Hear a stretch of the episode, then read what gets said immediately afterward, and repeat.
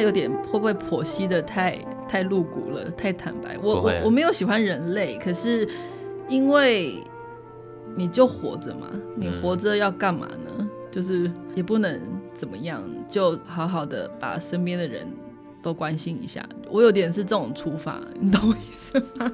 想好像很厌世。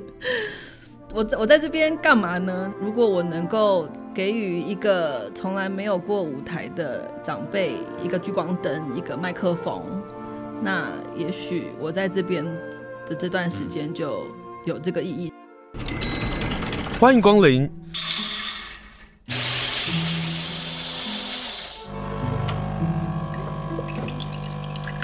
今天的盛情款待，请享用。我们今天要跟大家介绍奇来有志。在过去这一年，我不知道大家有没有翻过《奇来有志》。也许你在咖啡馆，也许你在一些的公共空间当中，你会看到有一个小小的刊物叫《奇来有志》。今天呢，再度邀访《奇来有志》的主编吴轩轩，我想要听听他这一年啊。他所听到的，他所经历的，对于花莲的人事物的想法到底是什么？来听一听，然后来想一想啊，他的认识跟我们的认识是不是有关系，或者是有牵连，或者是认同，或者觉得嗯，这件事情为什么我没有想过呢？Hello，轩轩好。嗨，青生，嗨，大家好。呃，我要先从一件事情聊起啊。就是我第一次访问一个人啊，来宾啊，他居然给我带壶，然后带杯子，就问我说：“你要不要喝咖啡？”我以为是说他带来的咖啡，可是他来的时候就背一个包包啊。我想说，你不可能把咖啡放到包包里面吧？就是一个 一杯一杯的咖啡放到包包里面，它一定会散开来嘛，对不对？然后结果包包一打开，他说：“啊，一个壶。”然后吴轩轩告诉我说。他在做采访的时候都会带一个壶，然后他觉得这个是一个我的认知叫做采访利器。哎、你这样告诉我以后，我都要准备甜点，然后访问那些来宾这样。先来谈谈你为什么会弄一个壶啊？然后做采访的时候为什么一定要有壶杯子？然后里面放的的确都是咖啡吗？这可能要从我最一开始在花莲做了一个计划，叫做“漂浮菜籽”，因为、哦、可爱的阿姨们、嗯，对我的那时候的有兴趣的对象是在花莲到处其实都可以看到，会有比较年长的女性，可能就随便占据一个路边的角落，嗯，就把她的菜摆在地上开始卖，然后菜的种类可能也不是很多，菜可能长得也丑丑的，可是都是她自己种的。那我前年吧，就提了一个计划，想要去好好的认识他们。嗯，可是他们并不是一习惯性受访的对象，然后他们也不知道你问他，比如说你几岁、干嘛、你什么时候、呃，去哪里念书什么，他们就会觉得你问这个干嘛？嗯。所以要怎么破冰呢？然后我就发现，其实，在市场有一个。很可爱的现象就是大家会分享嘛，对呀、啊，就是不管是有，也是花莲的一个现象，也是花莲的、嗯，对啊，就是不管有人可能卤了茶叶蛋，然后就会大家一起吃，或是有人只是去拜拜，有什么黑糖糕就拆了大家一起吃，嗯、对。那我在现场的时候，自然也会被分到嘛，他们也不管认不认识你，那被分食之后就会想要那怎么回馈？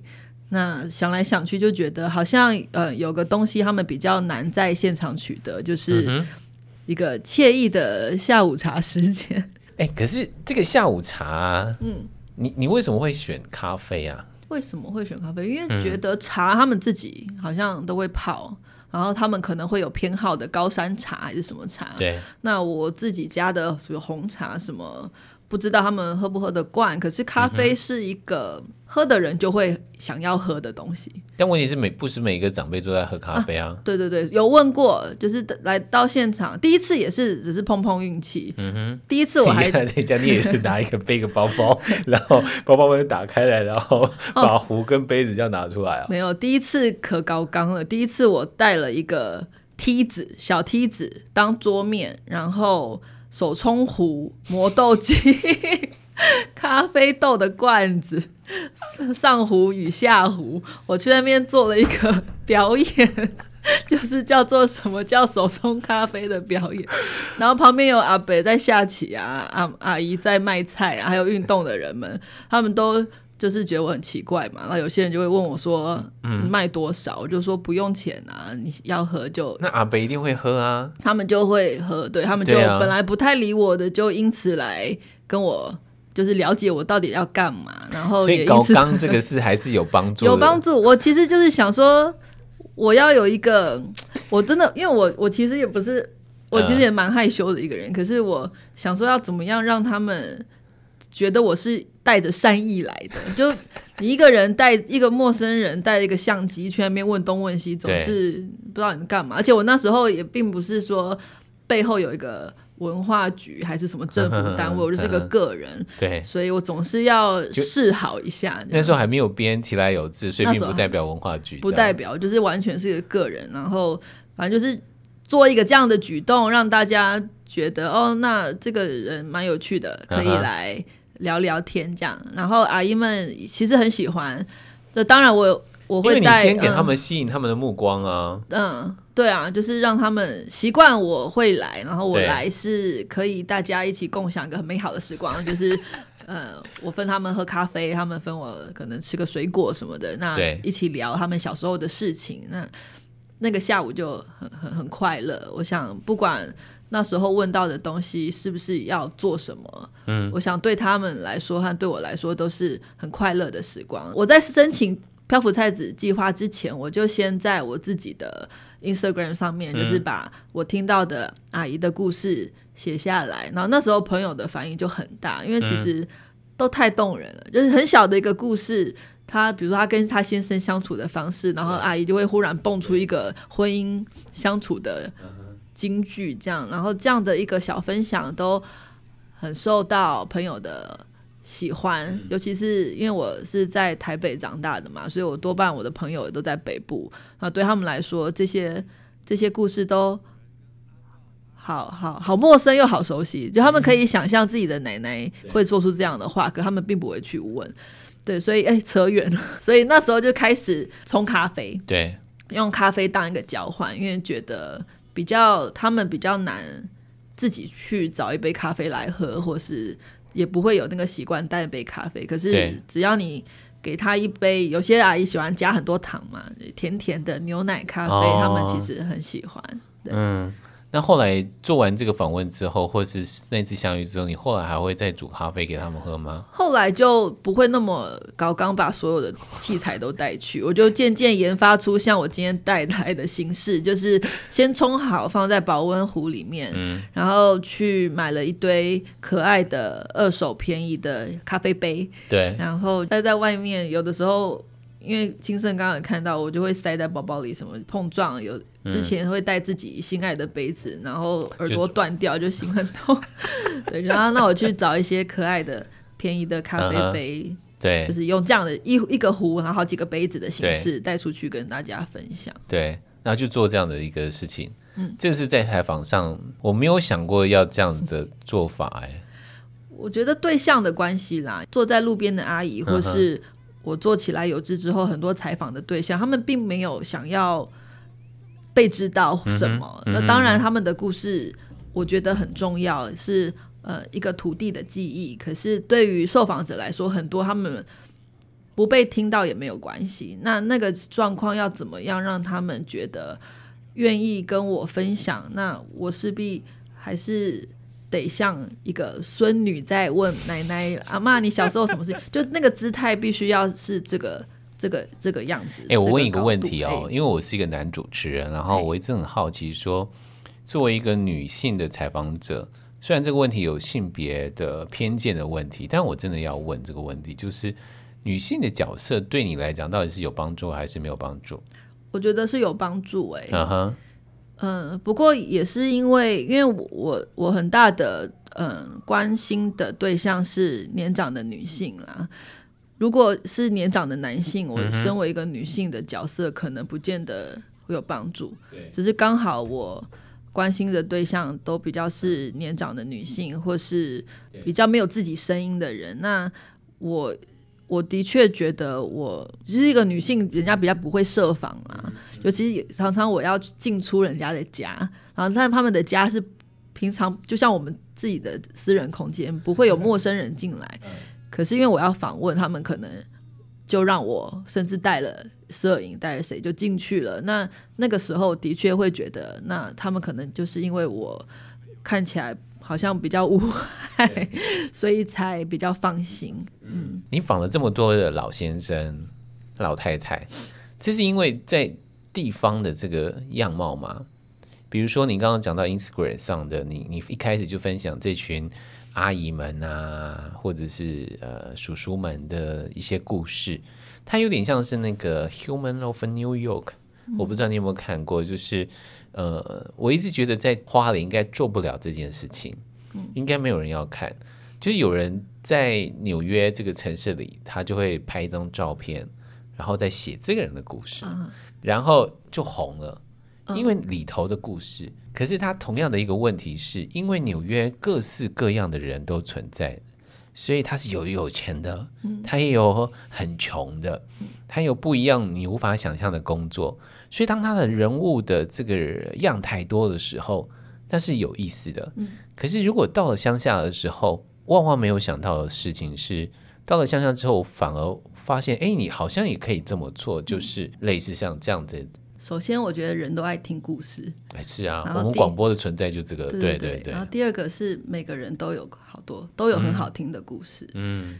尤其是我，我是从城市台北长大的嘛，然后。我在来花莲前，多半都是住在很大的城市。纽约我住过三年，所以都是大城市。嗯哼。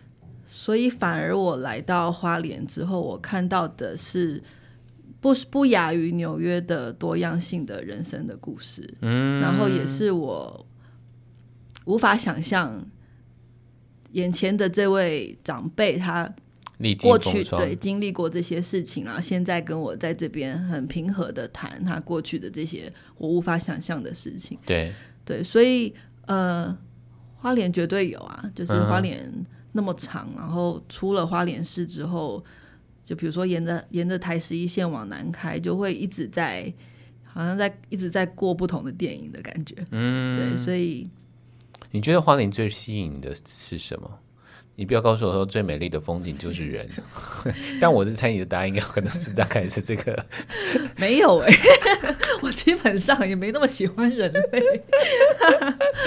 你没有喜欢人类，但你编了《奇来有志》里头，所有人都爱上《奇来有志》。去年一整年，大家都在等《奇来有志》的新刊的出现，是因为里头有好多精彩的花莲人哦。我觉得，哎，这现在有点会不会剖析的太太露骨了，太坦白。我我我没有喜欢人类，可是因为你就活着嘛，你活着要干嘛呢？嗯、就是也也不能怎么样，就好好的把身边的人都关心一下。我有点是这种出发，你懂我意思吗？讲好像很厌世。我在我在这边干嘛呢？如果我能够，嗯、呃。给予一个从来没有过舞台的长辈，一个聚光灯，一个麦克风，那也许我在这边的这段时间就有这个意义。嗯、就像我说，去嗯去市场跟阿姨聊天，也许是一个下午两个小时的事情，可是他们的故事有被好好聆听，也许他们就会觉得自己的。就就又又要回到我上次来的时候，好像有谈到，就是一切的出发都是会回想到我妈妈。嗯、我妈妈是今年七十几岁了，然后一直呃，我们出生之后就是家庭主妇，所以跟很多的妇女一样，小孩离家之后就有了空窗期，然后也失去了对自己的价值的肯定。对。可是当你好好的询问他，比如说一道他的拿手菜怎么做的时候。他在跟你巨细靡遗的讲那个步骤的时候，他的脸是发光的，嗯，啊，那是非常美的。对，那我觉得每个人都需要被聆听，尤其是年长的女性嘛。所以，这两个小时我，我我我我是真诚的想要知道他的故事，嗯，然后好好的聆听。然后现在做了刊物，好好的，呃，大家可以应该可以发现，我很重视摄影的摆放，人物的肖像一定会。一定会有很大的封面图。我就是想让所有的受访者，不管就就是很多受访者，他们会觉得自己又不是明星，又穿的不漂亮，干嘛拍我？可是其实都很美，对，每个人都好美，对，所以好好的把他们放出来，好好的看到这件事情，我就觉得那就是生活在这个地方有一点、嗯、有一点意义吧。其实。我们都一样哎，我们都在记录别人的故事。我们抱持的心态 其实也都是一样。我大概抱持的心态会是，我发现花莲人太多没有被媒体访问了。嗯，可是他其实有故事，没错，也是很精彩的故事。那我们可能唯一能够做的事情就是，你来上节目，然后说了，对于听众来讲，他会听到了，原来有人这样子生活着。那对于他来讲，可能生活的背景、困顿或者是烦恼是一样的时候，嗯，他们会有一些被支持的力量。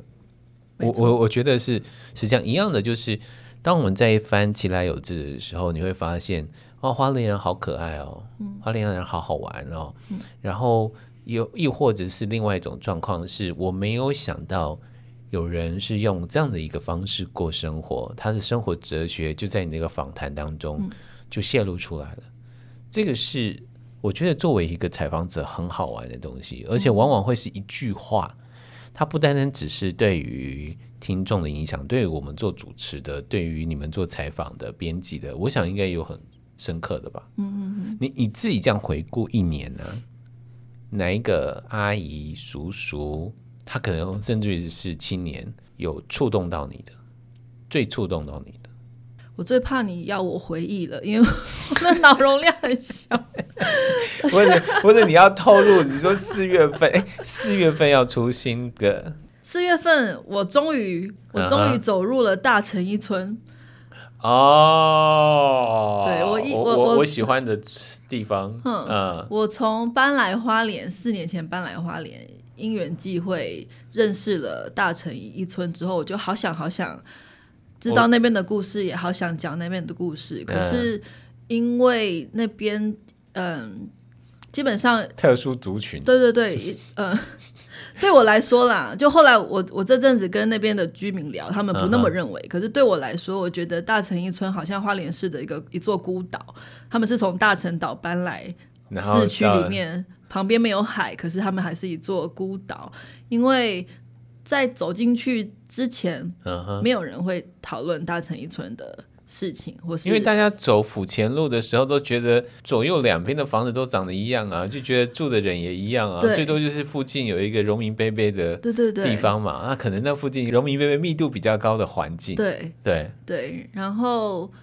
就比如说我来到花莲，我能够感受到，比如说去一个市场都哦好多野菜，然后那是原住民的文化什么，嗯，我都不用很刻意也可以吸收到。可是大城一村的文化，就当然美伦市场有阿姨在卖大城的年糕，嗯，可是对我来说，好像我要很很很很主动很。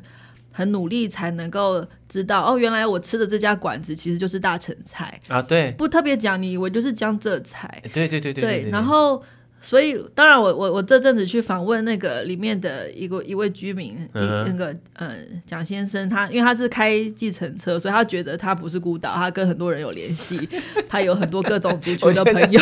橙色就觉得我哪是孤岛啊？对，可是我就会觉得啊，好像里面的居民。都移出了嘛，没有人真的好好的讲。然后我我我曾经走进去试着要跟老人家讲话，可是老人家讲的是大城那边的话，然后完全不能沟通。去年大城有一个年轻的团队进驻，是是大城村的后代，对，然后透过他去找到可以受访的对象，所以终于终于很高兴有机会 可以访问到大城村的村民，然后透过声音这个角度去讲。大城的过去跟现在，讲到这事啊，我们先待会要进个广告。广告之前，我分享一段，就是我去参加了大城的活动，嗯，就玩啊，去听他们故事啊，然后去理解大臣，就吃到他们食物，就会有真正感受到那个不同。对，可是让我真正感受不同是活动结束之后，嗯，我就但就哎 say goodbye，然后就各自走各自的嘛。我就上洗手间，然后在洗手的时候。就隔着一个门，然后听到老贝贝们在打麻将。嗯，你知道在打麻将的时候，他们就会讲大城话。对，隔着一个门，然后你听到那个声音，听到那个话语，听到他那个语言，那真的是完全不同的语言的时候，嗯，那种奇幻感啊，让我好迷恋哦。嗯，我很喜欢那个当下，是知道说。原来同样生活在这个小山丘美伦山，好了，嗯、每个人其实有每个人的故事，每个人有每个人自己的语言，这语言里一定有呈现出他们的不同。嗯，那时候对于大成人，我就觉得大成人就出来说大成话吧，嗯、因为那个太太迷人了，嗯、因为那个是一个没想到就只是隔一个门，隔一个墙，嗯、然后你可以有这样的一个仿佛突然我好像不是在台湾了，我可能就你刚刚讲到到大乘岛。的那个样子，我自己好奇一件事啊，因为你的其来有志，因为在地方的关系，所以你碰到的年长者比较多。因为花莲就是你知道人口的结构上，你要碰到老人几率很高。你自己觉得花莲老人有什么特色吗？首先，我不知道，我不知道是不是因为比较容易碰到老人，所以我访问了很多长辈，还是你不小心对他有兴趣，所以比较爱去找他们。这个我不不敢讲哎、欸，我想。别人来做起来有志，可能可以做的很年轻。我觉得你说到重点，我觉得别人做起来有智慧很年轻，而且会很商业。可是因为我们现在面对的主编叫吴萱萱，我觉得是你的灵魂喜欢跟老人相遇，我真的好喜欢哦。对啊，就他们的故事好好听哦。我上次跟。欸、我又要讲到四月号的事情，对不起，我最近就是整没关系，我要非常感谢你帮我 先预告了，这是独家啊。对，就是上次我跟一个写手一起去拜访，嗯。呃高山部落一位长辈的家，那那一篇是想要讲家屋的事情，嗯嗯、然后他的家屋，我相信对于马妈妈来说，她可能也不觉得他家特别怎么样，嗯，可是当他带我们进去，他就。带我们到他的洗手槽旁边，他洗手槽非常可爱，大家拭目以待那个照片。他洗手槽是他的先生呃自己用瓷砖拼贴出来的，有点马赛克，然后又有瓷砖。嗯，然后他就说那个洗手槽，就如果我们去，我们只是会觉得哦，就是很可爱的老花砖的洗手槽，就小小的，没有很大。对对，对，可是他说那时候有特别把洗手槽做比较深。对我来说没有比较深，因为我们现在很多不锈钢洗手槽是那么深。可是他说那个年代他先生有特别做比较深，因为他们都会换工，所以常常会需要一次洗大量的碗盘。嗯哼，因为每次农忙的时候，就是亲戚朋友会来帮忙采收，对，都会在家里吃中饭。但是那个那是个常态嘛，嗯，所以他先生特别把它做比较深。光是这个洗手槽就讲了。一个年代的事情，然后我跟那个写手是听完之后，我们两个是跳起来鼓击掌，说好好听，好好听耶 好好听。你居然挖到一个好棒的故事哦！我觉得这个故事到处是，然后同时我我也顺便讲一下，嗯、我做这个刊物目前来说最大的挫折或者阻碍，就是我必须要花好大的力气去跟受访者们说，嗯，你的故事，你的家很值得被写。就他们自己不知道，就就我去之前，他们都不知道你来干嘛。我跟你讲，这不单单只是你的问题，也是我自己的问题。有时候我们提采访说，我下面好讲的呀，我的故事不精彩啊，哦、觉得怎么样？不啦，很好听呢，这一定要讲，不用啦，什么？哦、你知道吗？对对，这是好累，这个好累，是吴萱萱说的，我没有说，我没有说，请相信我们。对。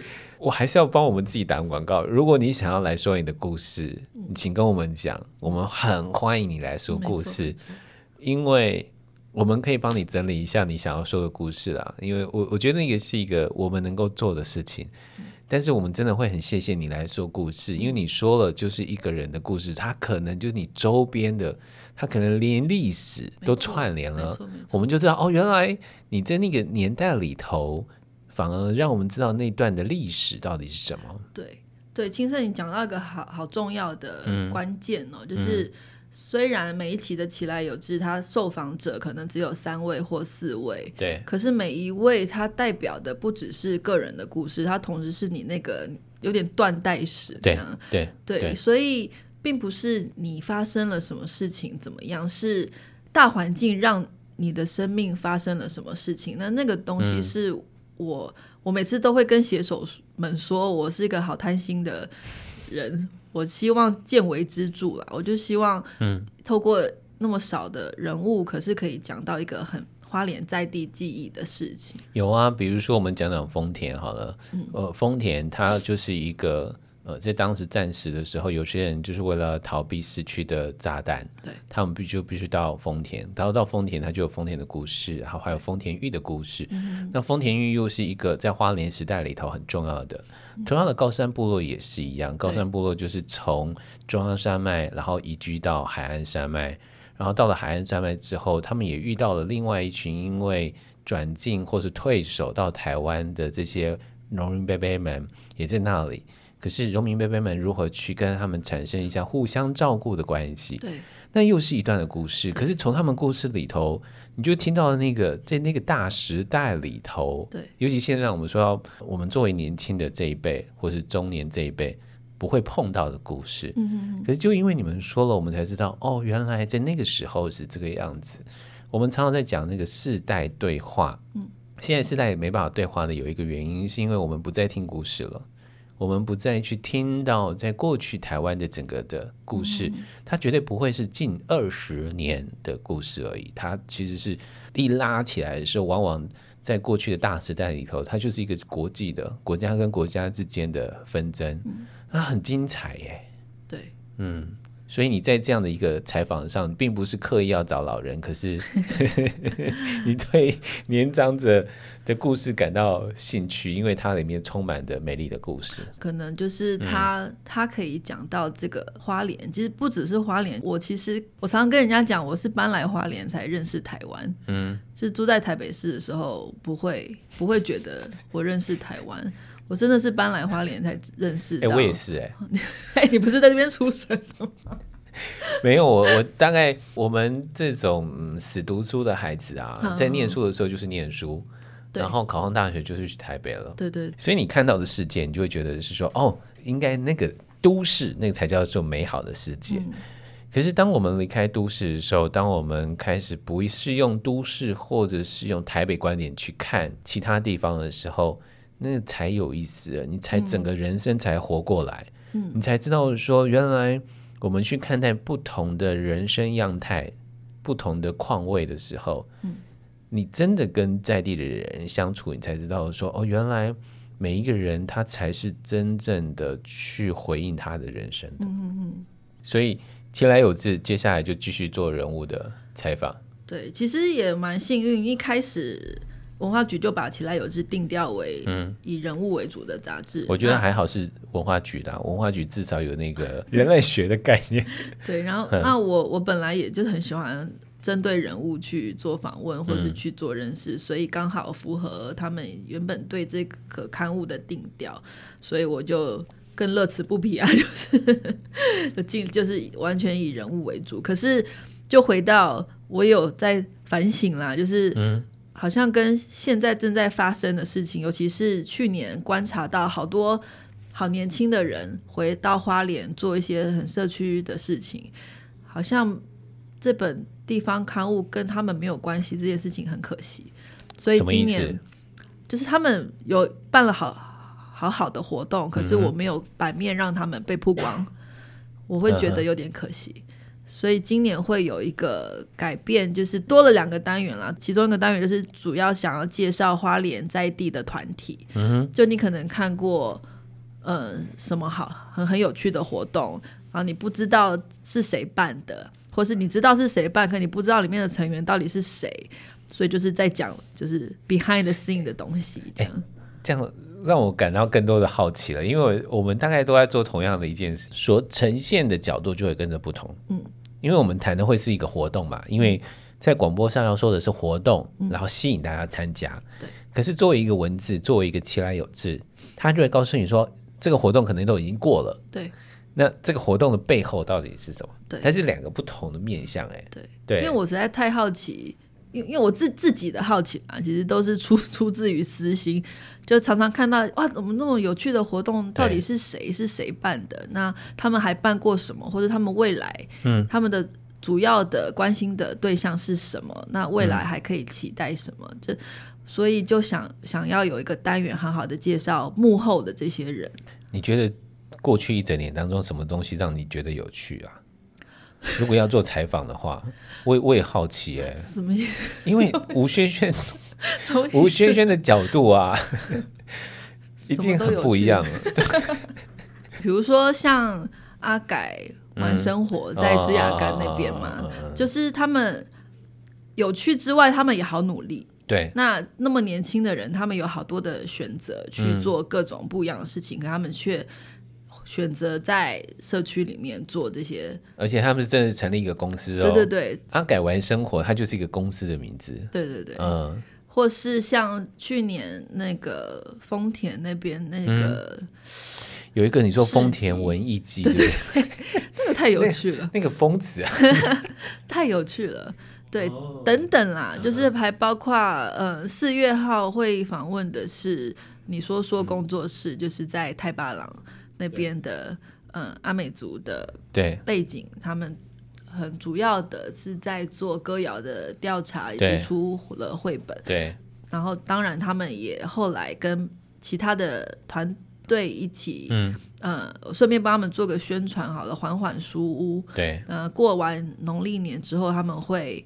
呃，正式的开就是固定时间开放，之前好像都是要预约制，嗯哼，嗯，对。然后他们也很想要继续在那个房舍继续的经营下去，所以大家也可以多多去支持。嗯，比如说缓缓书屋好了，我接触到缓缓书屋，就会发现他跟你说说工作室的人好像有些重叠，然后跟山兰海业工作室好像有些重叠，他们到底什么关系？我自己就会想要搞清楚嘛。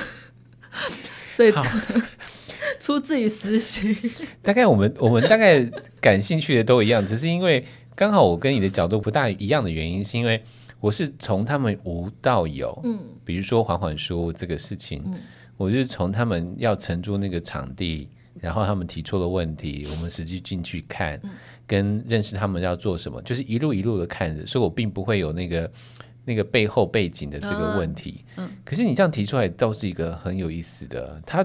你的角度反而是很大家对。去理解，比如说我们现在过年，我们会希望大家到光复火车站的时候，不是只是要吃冰，你有没有可能到光复火车站旁的这个缓缓书屋，然后看到在地方上，在一个号称阿美族首都的地方，我很爱称光复叫阿美族首都，那里居然有一个小书店，嗯、那里专门在卖原住民的书籍。嗯然后，甚至于在你刚刚说的那个，你说说对的工作室的内容，就是开始记录歌谣。嗯，因为歌谣就是文化，歌谣就是生活。没错。哦，所以你接下来要做这个事。